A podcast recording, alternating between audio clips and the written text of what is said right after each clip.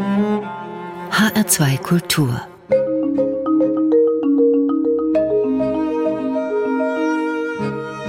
Doppelkopf Heute mit Kurt Drawert und mit Silvia Schwab. Kurt Drawert, Sie sind Schriftsteller, Jahrgang 1956 und leben seit 1996 in Darmstadt. Ist Darmstadt ein guter Ort für Schriftsteller? Deshalb bin ich hingezogen. Ich glaube, dass es also gerade was die Literatur anbetrifft, kaum bessere Orte gibt. Also das hat mit der großen Vernetzung zu tun, was literarische Einrichtungen sind und mit der Förderung, mit dem, was Literatur als Wert in der Stadt ist und wie es wertgeschätzt wird, kann ich sagen, das ist eine außergewöhnliche Stadt. Sie haben Romane geschrieben, Kurt Rawat. Sie haben Essays geschrieben, Lyrik, Dramen. Insgesamt habe ich über 20 Titel gezählt. Gerade ist jetzt ein neues Buch von Ihnen erschienen. Sein Titel Schreiben vom Leben der Texte. Wie können denn Texte eigentlich leben? Oder wie können Texte lebendig sein?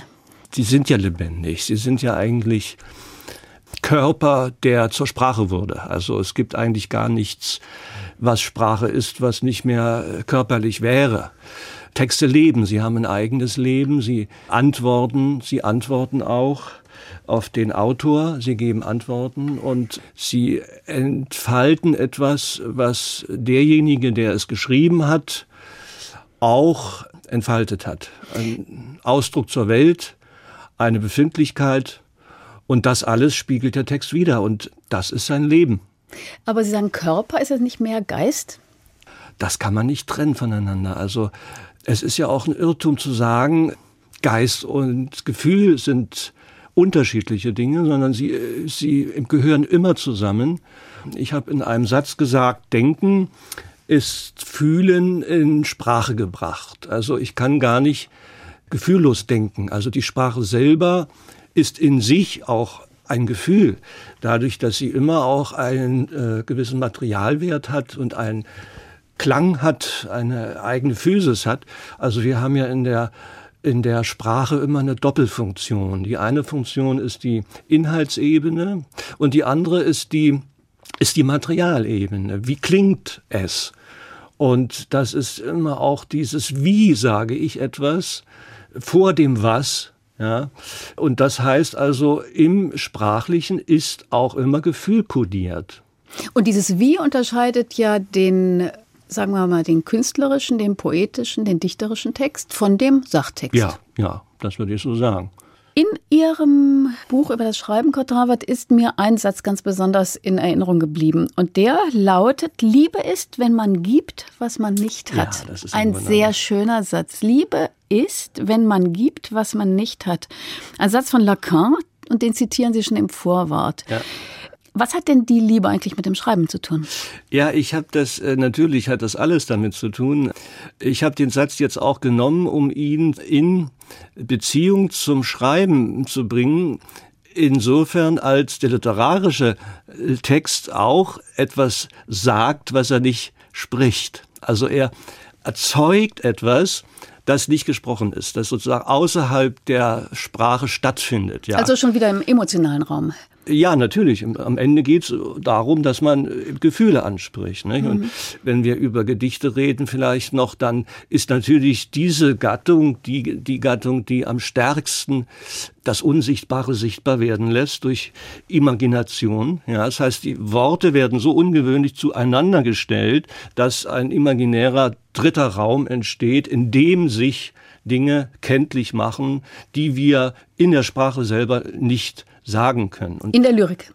Vor allem das, aber in äh, jeder Literatursprache mhm. natürlich. Ne? Aber in der Lyrik sagen aber wir mal ganz besonders, besonders konzentriert. Am stärksten konzentriert. Mhm. Und deshalb dieser Satz, Liebe ist, wenn ich gebe, was ich nicht habe, das ist ein Paradox.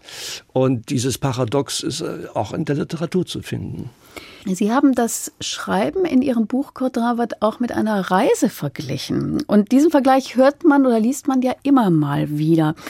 Wohin geht denn eigentlich Ihre Reise? Ja, das ist, also diese Reise ging natürlich zum Ende des Buches, aber ich wusste ja nicht, wo das Ende ist. Das heißt also, ich sehe das Buch auch als literarischen oder ein essayistisches Buch. Also wissenschaftlich würde ich das nicht nennen wollen. Und für mich sind die Grenzen fließend auch zwischen Philosophie und zwischen Literatur. Ich kann da auch Abgrenzung nicht wirklich finden.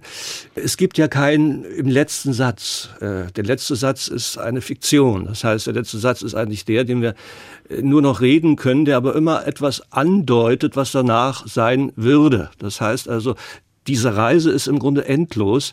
Für mich ist Literatur oder dieser Akt, literarisch zu schreiben, ein Abenteuer äh, insofern, als man sich neue Denkräume erobert, die man ähm, vorher auch nicht wirklich äh, kennt. Ich habe also in meinem Buch auch von den Ahnungshaften gesprochen. Die Ahnung, die man von etwas hat, ist das Initiale des Anfanges. Also ich weiß, dass es etwas gibt, was auf einmal in der Sprache eine Spannung hat und mir eine Ahnung äh, gibt, äh, dass ich es suchen soll. Und, und der, der Schreibakt ist die Übersetzung der Ahnung in eine Gewissheit. Das heißt also, es ist diese Reise, ist immer ein Stück eine Reise ins Innere, die aber koinzidiert mit der Reise durch einen Gegenstand, durch ja, eine oder Welt. durch eine Landschaft. Durch, eine, eine durch Landschaft. alles. Nicht? Und, und wo kauft man jetzt die Fahrkarte? Wie sieht die Fahrkarte aus?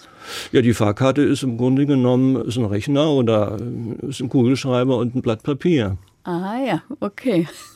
Kurt Rabat, dann hören wir jetzt schon eine erste Musik. Take a Pebble. Was ist das? Wie kommen Sie darauf? Emerson Lake and Palmer, meine Jugendmusik wo wir jungen Leute, 14, 15, 16-jährig, in Kellern saßen und etwas berauscht das nachts angehört haben. Und ja, diese, dieses, also, das erinnert mich an eine nicht so sehr schöne Zeit meiner Jugend, die ich in Dresden verbracht habe und die mit ziemlicher Hoffnungslosigkeit verbunden war über die wir gleich sprechen. ja, und diese, diese, das ist eine Stimmung in dieser Musik, die also uns äh, Söhne von Funktionären oder hochgestellten Persönlichkeiten in der DDR unser Lebensgefühl also irgendwie wiedergab und wo ich, also ich kann nur sagen, das ist meine Jugendmusik.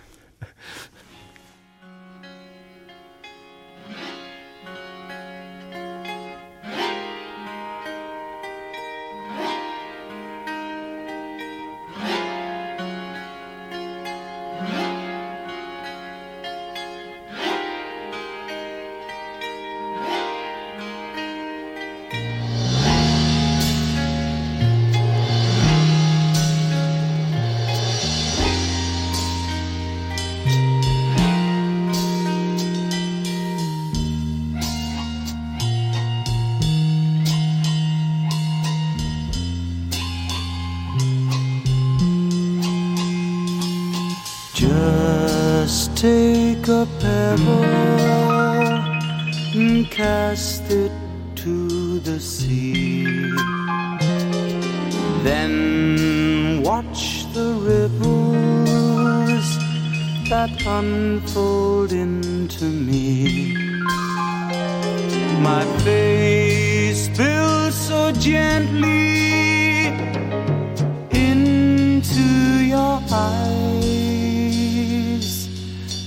On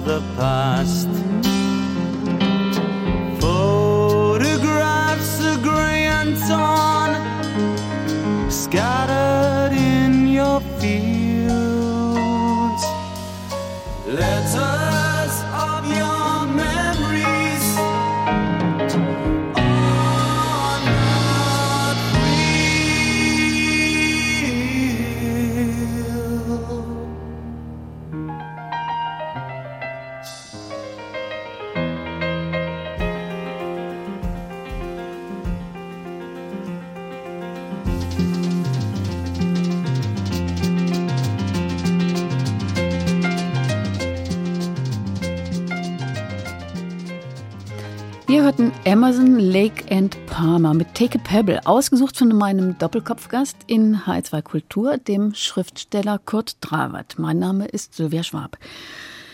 Take a Pebble führt uns zurück in ihre Jugend, Kurt Drawert. Geboren wurden sie 1956 in Henningsdorf in Brandenburg. Aufgewachsen sind sie dann in der Nähe von Berlin und in Dresden. Und Sie haben eben schon angedeutet, das war keine sehr glückliche Jugend, das war eher deprimierend. Wodurch? Ich mache immer gerne um diese Vergangenheiten Bogen. Auch ich habe gerade aber auch jetzt in Dresden war eine Veranstaltung zu Viktor Klemperer und ich hatte den Festvortrag zu halt zum Thema Sprache und Diktatur. Und äh, dieser Vortrag war justament in einem Stadtmuseum in der Innenstadt Dresdens, äh, wo ich gegenüber gewohnt habe auf der damals hieß das Tillmannstraße, Innenstadt von Dresden, mhm. Altmarktnähe. Heute heißt sie Wilsdorfer Straße und das war so eine Gegend, wo viele höhergestellte Menschen wohnten, also Funktionäre oder Generalsekretäre, Fabrik, äh, nee, Fabrikbesitzer gab's ja gar nicht. Also. Ihr Vater war Funktionär? Naja, er war sehr, ja, er war bei der Polizei. Er war mhm. bei der Kriminalpolizei und hatte eine höhere Funktion. Ich kann das nicht genau sagen. Er hatte also eine Dienststelle äh, geleitet. Und ja, und in dieser Gegend bin ich aufgewachsen. Also äh, zwischen 67 sind wir hingezogen und bis 79, dann habe ich geheiratet, bin relativ schnell äh, aus dem Haus gegangen mit 18 Jahren.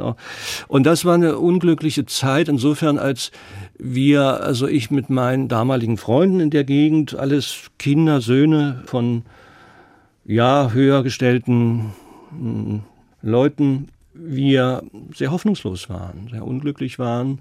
Äh, Enge Grenzen? Ja, das war natürlich die Antwort auf die Väter auch etwas. Es waren alles also meine äh, Freunde, an die ich jetzt denke, waren alle in der ähnlichen Lage wie ich, also anders als die Väter zu denken. Darum sagte ich gerade, dass ich äh, jetzt eben auch eine Rede gehalten habe in Dresden an der Stelle, wo ich gewohnt habe. Die Rede ist mir sehr schwer gefallen, weil sich diese Vergangenheit wieder aktualisiert hat. Und das ist etwas, was mit der Literatur also auch immer wieder passiert, dass man sich äh, einerseits die Literatur schreibt, um etwas abzustreifen oder etwas zu verarbeiten und dadurch, dass es geschrieben ist, sich aber immer wieder zurückholt. Ja, mhm. und so ging mir es da mit dieser Rede. Ich merkte, dass es gibt keine, es gibt keine Vergangenheit eigentlich. Es gibt keine Vergangenheit. Und ja, und nur noch ein Satz dazu. Ich bin dann also sehr früh, es hat mit dem Einmarsch der russischen äh, Armee in die CSSR zu tun gehabt, an die bei uns an der Straße eben vorbei kam. Von da ab habe ich äh, mich sehr verweigert öffentlichen Dingen, also äh, nicht FDJ und sowas mitgemacht. Und das hat meinen Weg sehr stark in die Abseitsposition gebracht. Und da wollte ich dann also auch nichts mehr, außer dann fing ich an zu schreiben. Auch das hat damit zu tun. Und dann saßen wir in, in den Kellern und hörten Emerson Lake Palmer. Sie haben ja einen Roman geschrieben, oder Sie haben zwei Romane geschrieben, Kotrawat. Beide beschäftigen sich ja mit der DDR. Und ähm, der Jüngere, ich hielt meinen Schatten für einen anderen und grüßte, der schildert ja die DDR als sehr düstere Landschaft, regiert von Angst und Wahn. Also es ist aber auch kein ganz realistisches Bild. Es hat ja auch was Surrealistisches. Es hat was von Beckett. Es hat was ja, von Dante. Und in diesem Roman heißt es, dieser Roman wolle die Wahrheit der Verhältnisse beschreiben. Was ist denn dann eigentlich die Wahrheit? Ja, sehen Sie, das ist eben etwas, was wir nicht so einfach sagen können. Also es wäre anmaßend, äh, in einer rhetorischen Geste über die Wahrheit zu sprechen. Die Wahrheit muss man herstellen. Und die Wahrheit wird für mich literarisch hergestellt. Das heißt, für mich ist die Wahrheit erstmal auch ein Gefühl zu einer Sache. Also die Wahrheit ist nicht die Realität. Nein, das sind mhm. völlig verschiedene Dinge. Mhm. Die Wirklichkeit hat mit der Wahrheit erstmal wenig überhaupt zu tun, weil die Wirklichkeit ist etwas, was ständig in alle Richtungen zerfließt und sich nicht ordnen lässt und auch keinen keine Kenntnis von sich gibt. Also äh, Wirklichkeit muss gestaltet werden und jeder hat ja einen anderen äh, Umgang mit der Wirklichkeit. Jeder sieht ja auch Wirklichkeit anders. Das heißt also, ähm, die Wirklichkeit ist nicht die Wahrheit. Die Wahrheit ist die Beziehung von einem Subjekt zu dieser Wirklichkeit und die stellt sich her und das kann Kunst leisten. Dann ist Ihr Roman über die DDR nur eine Wahrheit von vielen möglichen Wahrheiten. Ja, ich hoffe, dass es äh, die Wahrheit von vielen ist, sonst würde ich ja das nicht, sonst wäre es keine Literatur. Also ich glaube, dass Literatur die große Möglichkeit äh, bietet, über die Wahrheit des Einzelnen zu einer Sache die Wahrheit vieler zu dieser gleichen Sache mit auszusprechen. Also wenn es diese Transzendenz nicht gibt, dann wäre die, wäre die Literatur eigentlich auch keine Literatur geworden. Das heißt also, das Besondere, Allgemeine wird zum Allgemeinen. Und ich glaube, dass ich mit diesem, diesem Roman, an dem ich also sehr, sehr lange gearbeitet habe, ein Klima der DDR eingefangen habe, dass ich in diesen Bildern, in diesen surrealen Bildern auch entfaltet, das mehr Wahrheit in sich birgt, als ein Geschichtsbericht es wäre. Ja. Hat denn das Schreiben des Autors Kurt Drawat auch viel damit zu tun, dass Sie oder er geboren, aufgewachsen ist in dieser DDR? Ja, unbedingt unbedingt. Also ich glaube, ja, es ist alles, man weiß nicht, wer man wäre, wenn das Leben anders gelaufen wäre. Ich schreibe aus diesem, auch aus dieser doppelten Lebensweise zwei Geschichtshälften kennengelernt zu haben. Also ich sehe mich als ein äh, doppeldeutsches, ein doppeldeutsches Wesen, das also den Osten ebenso kennengelernt hat, wie es jetzt im Westen lebt. Und das ist eine interessante Perspektive, die mich sehr literarisch anregt. Also in der Differenz auch Dinge zu sehen.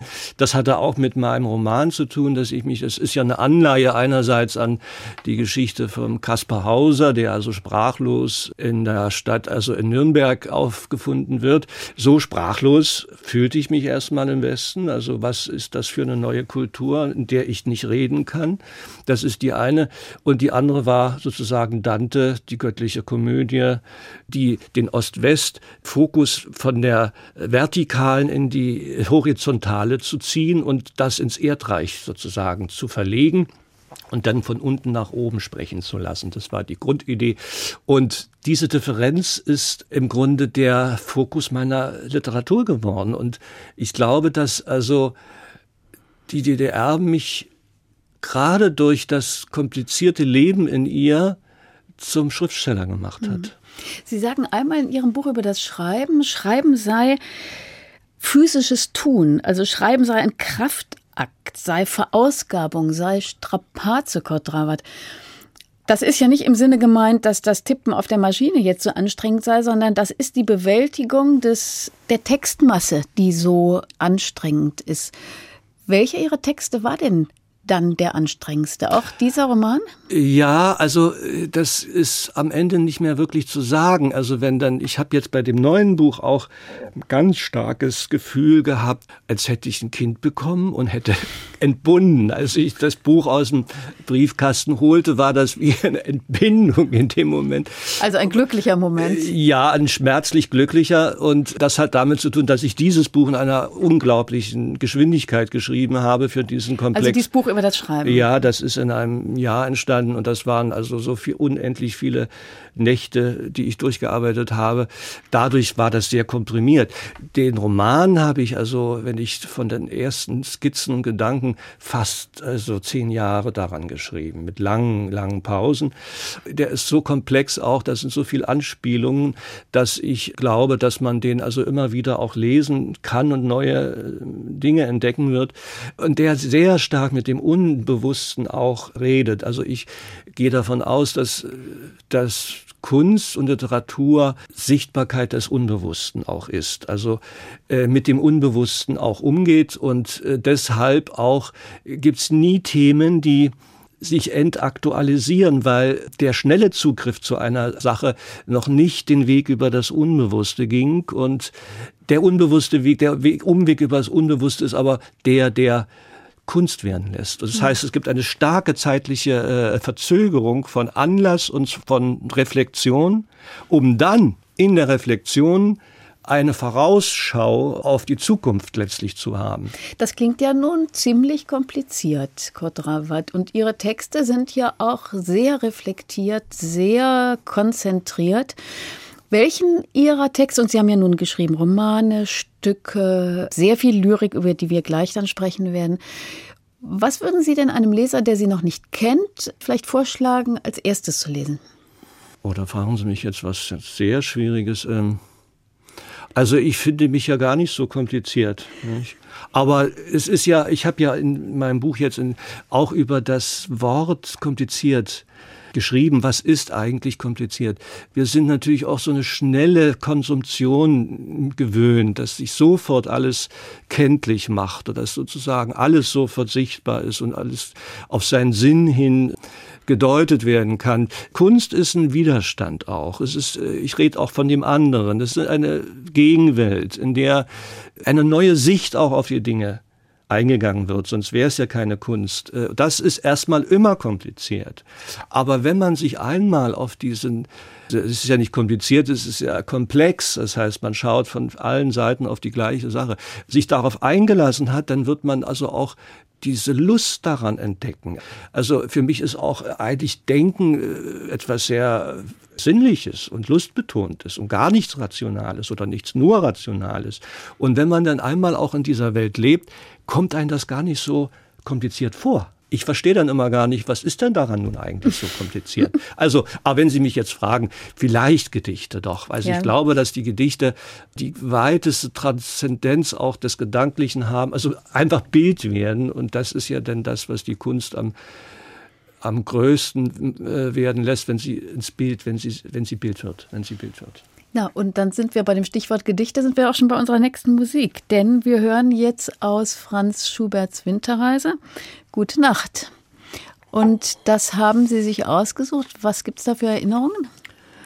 Gar keine. Es ist einfach ein unglaublich schönes Lied, ein trauriger Text.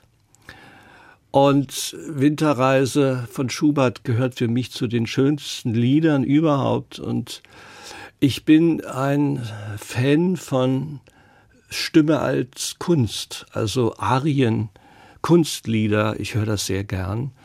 Und diese traurige Stimmung entspricht einer Seite in mir.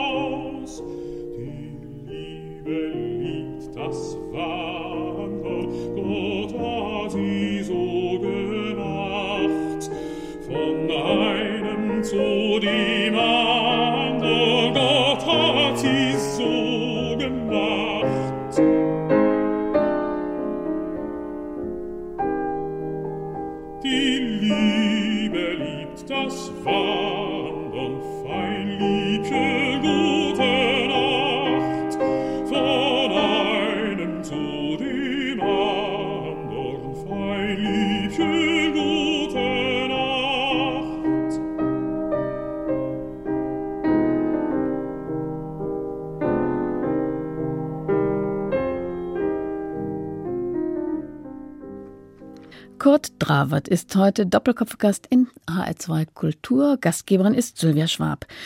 Wir hörten Franz Schuberts Lied nach Wilhelm Müllers Gute Nacht, gesungen von Dietrich Fischer-Dieskau. Kurt Dravert, ist die Nacht eine gute Zeit für Sie?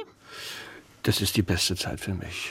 Also ich arbeite eigentlich fast immer nachts und ich bin dann am stärksten konzentriert, am besten konzentriert ich kann Außengeräusche nicht gern haben und gar nicht Stimmen hören. Wenn ich also schreibe, ist jede Stimme eine Ablenkung.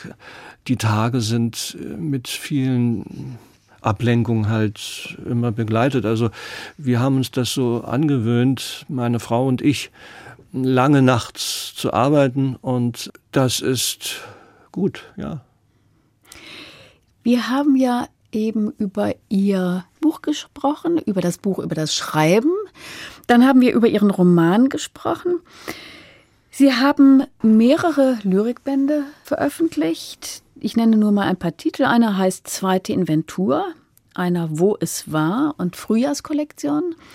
Und im Jahr 2011 ist ein ganz dicker Lyrik- oder Gedichtband von Ihnen erschienen. Das ist eine Sammlung von Gedichten aus den letzten 30 Jahren. Sein Titel Idylle rückwärts. Idylle rückwärts für einen Lyrikband. Was bedeutet dieses Bild? Das ist ein Titel, also das ist ein Gedichttitel. Und das Gedicht geht darum, dass äh, an einer bestimmten Stelle des Lebens alles rückwärts spult eigentlich spult immer alles auch rückwärts, wenn es sozusagen vorwärts geht. Und ich fand diese Doppeldeutigkeit schön. Also man muss aufpassen, dass auch ein Komma dazwischen kommt. Idylle, Komma rückwärts, das macht sehr viel aus. Das ist auch ein bisschen die Rückseite unserer Herrlichkeiten. Wir sind ja verurteilt, glücklich zu sein. Und da, wo die Trauer anfängt, fange ich an zu schreiben. Das ist der Titel auch. Und ich fand ihn einfach für eine Sammlung, also ist ja auch dann der Gedanke dahinter, 30 Jahre Gedichte, äh, was nehme ich auf? Wie, es ist ja auch eine Selbstbegegnung noch einmal gewesen. Was ist haltbar überhaupt? Das steckt in diesem Titel drin und ich glaube, dass der also auch in diesem Rückwärts, Lyrik heißt ja Vers, heißt ja Versus, rückwärts, gut aufgehoben ist. Also ich habe auch so ein bisschen Skepsis rausgehört aus diesem Titel. Ja, ein bisschen Skepsis ist gut. Der ist überhaupt skeptisch. Ich bin überhaupt ein skeptischer Mensch. Und hatte ich vorhin auch schon den Eindruck, auch ein wenig ein melancholischer Mensch? Ja, ich habe, glaube ich, ja, ich bin ja sicherlich auch sehr, doch, man sieht es ja an den, an den Liedern, die ich ausgewählt habe. Aber ich kann auch ganz andere Facetten haben. Also ich glaube, ich erfahre ja über mich, über meine Texte mehr als ich selber weiß. Und wenn ich mein, und gerade dieser Gedichtband war so, so wichtig für mich, weil er mein sozusagen lyrisches Leben als mein auch biografisches Leben mir nochmal vor Augen geführt hat. Und da entdecke ich eine große Spannbreite, A, an Gefühlsamplituden von sehr, sehr vielen Facetten und auch von der poetischen Umsetzung, also vom offenen Gedicht, vom freien Gedicht zum gebundenen, zum gereimten Gedicht, vom ernsten zum, zum komischen Gedicht. Also da sind sehr viele, viele Stimmlagen in dem Buch. Mhm. Und ich glaube, das spiegelt mich in der Vielschichtigkeit ganz gut wider. Was darf denn in Ihren Augen eigentlich Lyrik und was darf sie nicht? Oder was soll sie oder soll sie nicht? Was muss sie oder muss sie gar nichts? Kurt Rawert, eben im Unterschied zu den anderen Gattungen, zu Romanen bzw. Erzählungen, zu Essays oder eben auch gerade zu Stücken. Was ist das Alleinstellungsmerkmal? Ja, also sie darf nicht Sprache falsch verwenden, sage ich. Ja, sie darf, nein, darf nicht, ist ja ein Ausschluss. Das, ein Ausschluss geht ja gar nicht. Sie darf alles. So, erstmal, sie darf alles. Aber sie muss die Gesetze, die sie in dem alles selber festlegt, poetologisch beweisen. Das heißt also, jedes Gedicht ist eigentlich ein eigener Kosmos und hat sein eigenes inneres Gesetz. Das ist wieder Aufgabe eines Kritikers, dieses Gesetz zu finden. Wie äh, gehen die Sprachströme, die Wortströme in diesem Text mit dem Sinn einher? Und dann muss es das auch einhalten. Also ich kann nicht machen, was ich will. Das heißt also, das Gesetz dieses lyrischen Kosmos muss dann ästhetisch eingehalten werden. Mhm. Das erwarte ich. Und das kann man schon positiv auch analytisch an einem Text, an einem lyrischen Text sich anschauen, wo funktionieren Bilder, wo funktionieren sie nicht. Und ich kann auch nicht sagen, das ist das, was ich in meiner Werkstatt immer anbringe, ich kann nicht mich auf andere Beispiele hinausreden, na, der hat es ja auch so gemacht, der hat einen anderen lyrischen Kosmos gehabt, in dem es sozusagen funktioniert hat und eine andere Zeit, in der es auch funktioniert hat, das kann man nicht übernehmen. Ähm, du sagten Sie gerade selber, Ihre Kritiker können ihre Kritiker diese lyrischen Kosmen entdecken, aufdecken? Fühlen Sie sich da gut gelesen, gut verstanden? Und Sie sind ja selber auch Kritiker. Wie ja, schwierig ist das, in einen fremden Kosmos einzudringen? ja, also, also im Grunde genommen ist Literatur unverständlich. Also unverständlich in dem Sinne, dass das, was literarisch ist, ist das, was ich nicht anders übersetzen kann. Die Verständlichkeit, diese oder diese dennoch Verständlichkeit entsteht dadurch, dass das Unverständliche in einem semantischen Umfeld von Verständlichkeit stattfindet. Das heißt, die Geschichte kann sich erzählen, aber da, wo sie das Literarische, das, was mir unter die Haut geht, passiert, da ist sie nicht mehr verständlich. Das heißt, im Grunde kann man sie, kann man Literatur nicht verstehen und wenn man sie versteht, dann legt man sie weg. Ist es nicht ein Merkmal der modernen Lyrik, dass sie eben diese Verstehensebene, diese komplexe Verstehensebene vielleicht sehr viel stärker beinhaltet als die einfache Ebene. Also dieses Lied, das wir eben gehört haben von Wilhelm Müller, da ist es, gibt es eine ganz klare Aussage. Da gibt es natürlich dann auch eine Stimmung. Aber jeder Leser heute wird noch immer dieses Lied verstehen. Viel moderne Lyrik wird von Lesern nicht mehr verstanden. Ja, ich verstehe auch vieles nicht äh, und mir gefällt auch vieles gar nicht. Und jetzt wollte ich aber, wenn wir jetzt mal über diesen Wilhelm Müller reden, dann sage ich die ersten Zeilen nochmal an. Fremd bin ich eingezogen, fremd ziehe ich wieder aus. Wunderbare zwei Zeilen, aber sehr existenzialistisch auf alles bezogen. Das heißt eigentlich, wenn ich es übersetze, wir sind immer die Suchenden, die Gehenden, die Fremden. In der Anschlusszeile kommt jetzt aber, äh, ein Liebesgedicht wird das jetzt. Also es ist bezogen auf jemand und schon durch diesen Bezug eines allgemeinen Satzes zu einem Ich und Du Verhältnisses kriegt das Gedicht eine völlig andere Wendung und äh, so leicht ist das nämlich gar nicht. Nein, das will ich sagen. Ja, nicht, also das, ist leicht. das Leichte nur, ist diese, die kompliziert, wie das Komplizierte auch leicht sein kann. Mhm.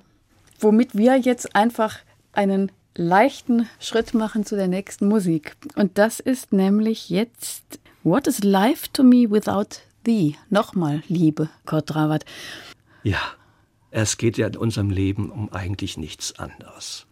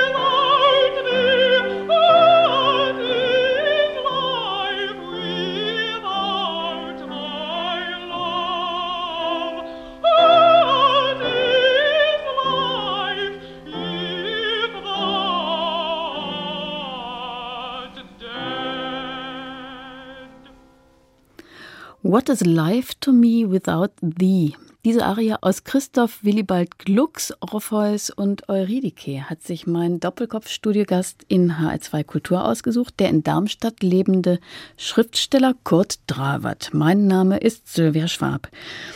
Kurt Dravert, nur der Gerechtigkeit halber, wir haben Titel ihrer Lyrikbände genannt, wir haben ihren Roman genannt. Jetzt nenne ich auch noch einmal drei Stücke, die Sie geschrieben haben.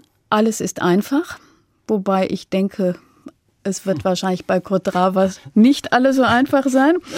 Dann Steinzeit und das Gegenteil von gar nichts. Die haben sie alle für das Theater Darmstadt geschrieben, da sind die auch uraufgeführt worden. Was ich jetzt gerne mal tun würde, das wäre ein Blick in Ihre Schriftstellerwerkstatt.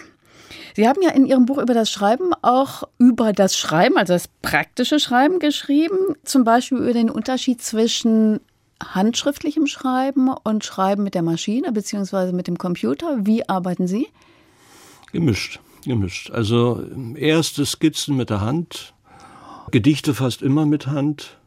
Und ja, Prosa, dann gehe ich schon auch an den Rechner und dann schreibe ich das also auch. Das wechselt dann auch. Ja, also ich bin jetzt nicht nur äh, auf die Handschrift, aber ich habe die Handschrift auch immer noch zur Verfügung und es ist ein anderes Denken. Also das Denken mit der Hand, das ist jetzt ein Bild, ja, mhm, das ist ja. jetzt eine Metapher. Man kann sich aber vorstellen, ja. Das Denken mit der Hand ist ein anderes als mit das, das Denken mit dem den Rechner. Ja. Nicht? Also mhm. der Weg, es hat den Vorteil, dass es einen zeitlichen Verzug gibt, dass das Handschreiben langsamer dauert. Ich komme nicht mit der Hand so schnell hinterher, wie ich denke, und das ist aber ein Vorzug. Ist ein Filter. Ist ein Filter, äh, so nicht alles auch aufzuschreiben ist. Mhm. Und das ist meine Kritik am schnellen Schreiben heute. Also der Rechner, der verführt zum Durchfall, sage ich immer. Also zum ja, und Durchfall, der führt vor allem dazu, sofort ungefiltert etwas umzusetzen mhm. und keine Bremsen, keine Filter mehr zu haben. Nicht? Ja, und vor allem dann auch, es sieht hinterher schon gleich so schön aus. Es sieht so perfekt und aus. Und es sieht so gut ja? aus. Und ja, es ja, lässt sich ja, gar nicht mehr richtig rausschmeißen. Ich meine, schmeißen Sie raus in den Papierkorb, also in den, der neben dem Schreibtisch steht oder auch in den Computerpapierkorb? Viel? Ja, natürlich lösche ich und lösche ich und lösche ich auch. Also mir ist dieses Physische auch immer sehr wichtig. Deshalb bin ich auch so ein wahnsinniger Liebhaber von schönen Büchern, weil das sind natürlich die Körper der Körper, das sind die Objekte, die Physis auch noch mal äh, in sich haben. Mhm. Sprechen ist ja physisch. Und wenn wir uns überlegen, warum hat der Mensch angefangen zu sprechen, dann sind das physische Akte, es sind äh, ganz existenzielle Grundbedürfnisse sich mitzuteilen, die also Angst, Freude, Glück, Liebe, Verzweiflung, Hunger, Nahrung, alles das in die, in die Lautsprachlichkeit gebracht haben und dieser physische, diese, diese physische Unmittelbarkeit, die geht in unserer Kultur immer weiter verloren. Und das Buch und die Schriftlichkeit sind für mich noch letzte Möglichkeiten, also dieses Physische auch zu behalten. Was macht Ihnen denn mehr Freude, Kurt Drawert? Ein Stück oder ein Roman abzuschließen oder was Neues anzufangen?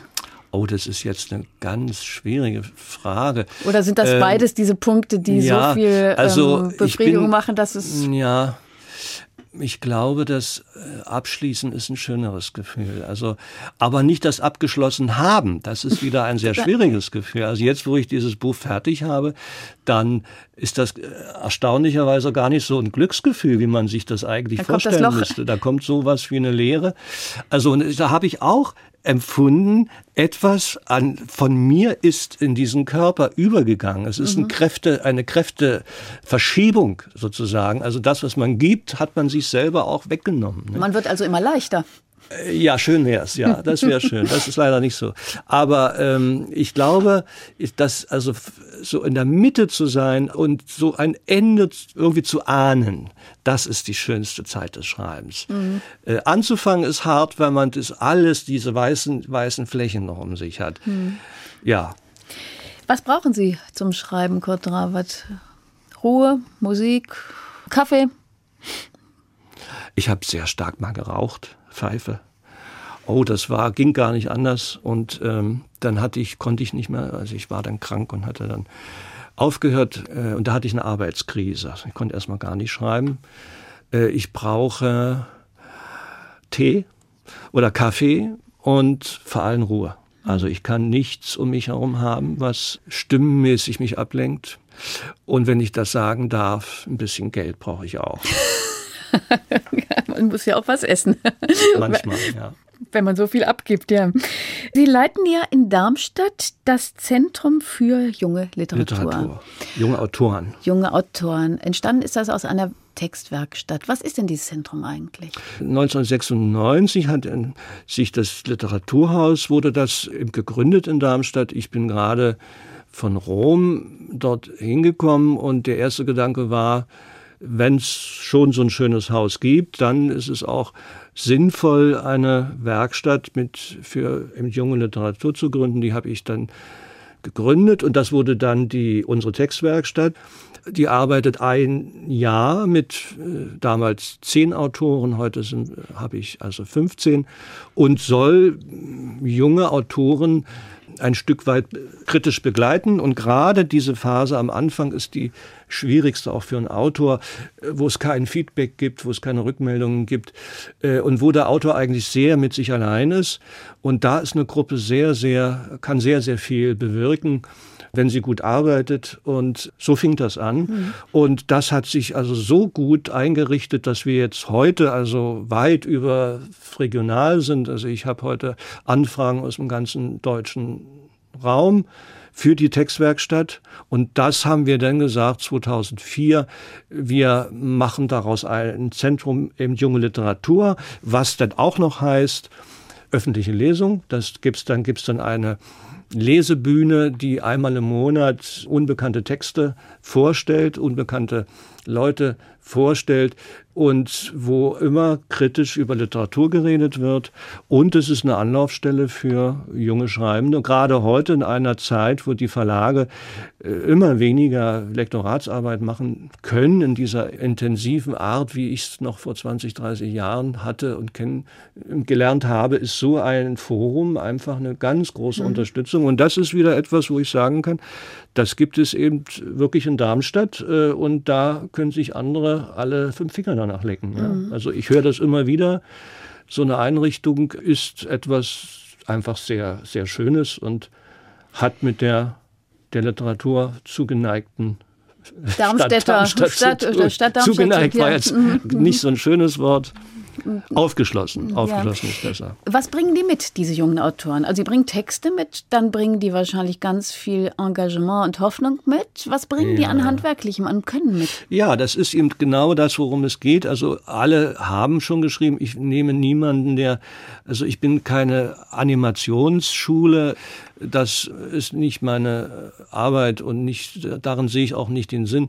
Ich will, vor allem will ich Begabungen finden und sie entwickeln. Also ihnen in einer Zeit von einem Jahr oder maximal zwei Jahren, das kann jeder auch noch ein Jahr länger mit uns arbeiten, dass er arbeitet an sich und an seinen Texten und dann natürlich habe ich, äh, darum habe ich ja auch dieses Buch geschrieben, dann wird natürlich auch wirklich Handwerk gelehrt und gezeigt und man kann also sehr, sehr vieles über die Zeit, über die Erzählperspektiven, über Rhythmus, über den Vers und die Strophe, über das Bild reden. Und da entstehen dann in einer kurzen Zeit zum Teil wirklich viel bessere Texte. Also das, also die Förderung über eine längere Zeit ist ja viel effektiver als ein einziges Mal jemand mit mhm. Preis zu bedenken. Und dann mhm. muss er wieder selber weiterschreiben. Mhm. Also es ist für die gedacht, die schon weit sind, aber noch es gebrauchen können, auf den Weg gebracht zu werden und in der Gruppe auch an ihren Texten zu arbeiten. Und äh, finanziert wird das Ganze von der Stadt Darmstadt? Ja. Kurt Rabat, wir kommen langsam zum Ende unseres Gesprächs und ich würde Ihnen gerne noch ein paar kurze Fragen stellen mit der Bitte um ganz kurze Antworten. Sie haben vorhin schon mal gesagt, Sie lieben Bücher, nicht nur die Texte eben, sondern auch die Bücher, das, was man in die Hand nimmt, das Ledergebundene möglicherweise. Kaufen Sie auch Taschenbücher? Ja, doch, klar. Haben Sie ein E-Book? Nein. Würden Sie je ein E-Book lesen? Im Moment kann ich es mir noch nicht vorstellen. Sie bekommen eine Zeitreise geschenkt. Wohin würden Sie reisen? Ins eigene Innere. In, in welche Zeit? In die Zukunft. Was macht Sie traurig? Dass vieles so ist, wie es ist. Und was macht Sie glücklich? Dass man vieles daran ändern kann. Das war ein schönes Schlusswort, Kurt Dravert. Vielen Dank. Wir kommen zum Ende unseres Gesprächs und hören eine letzte Musik. Sie haben sich Regina Spektor ausgesucht. Wer ist das? Eine russische, in USA lebende Sängerin, die ich wahnsinnig gerne höre. Und der Titel des Liedes ist? On the Radio. Na, das passt ja auch. Dann, bevor wir On the Radio hören, Ihnen, Kurt Drawat, einen herzlichen Dank für dieses Gespräch. Bei den Doppelkopfhörern in HS2 Kultur verabschiedet sich Sylvia Schwab. Ich danke Ihnen.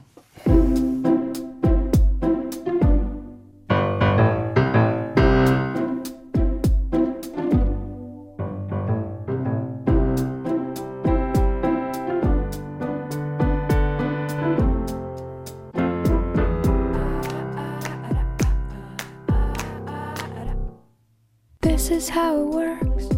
It feels a little worse than when we drove our hearse right through that screaming crowd while laughing up a storm until we were just bone until it got so warm that none of us could sleep and all the styrofoam began to melt away.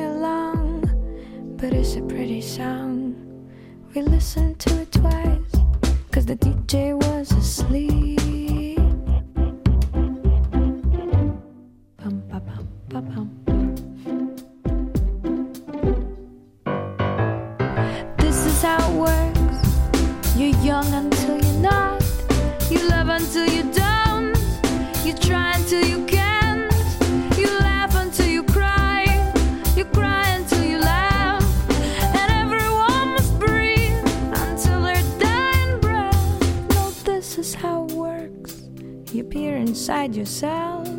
You take the things you like, then try to love the things you took. And then you take that love you made and stick it into some someone else's heart, pumping someone else's blood and walking arm in arm. You hope it don't get harmed, but even if it does, you just do it all again. And on the radio, you'll hear November rain. That solo's awful long, but it's a good refrain. You'll listen to it twice, cause the DJ is asleep